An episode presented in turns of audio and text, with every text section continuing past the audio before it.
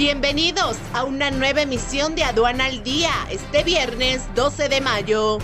Nacional. Iberdrola quiere construir seis centrales de energía renovable en México.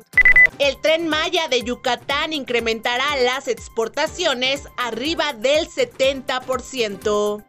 México lidera las exportaciones globales de tractocamiones internacional. Registran cifras récord de las exportaciones e importaciones en la industria farmacéutica europea en 2022.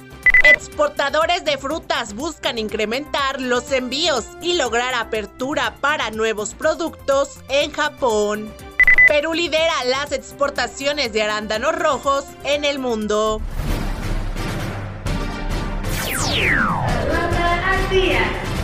Es un servicio noticioso de la revista Estrategia Aduanera.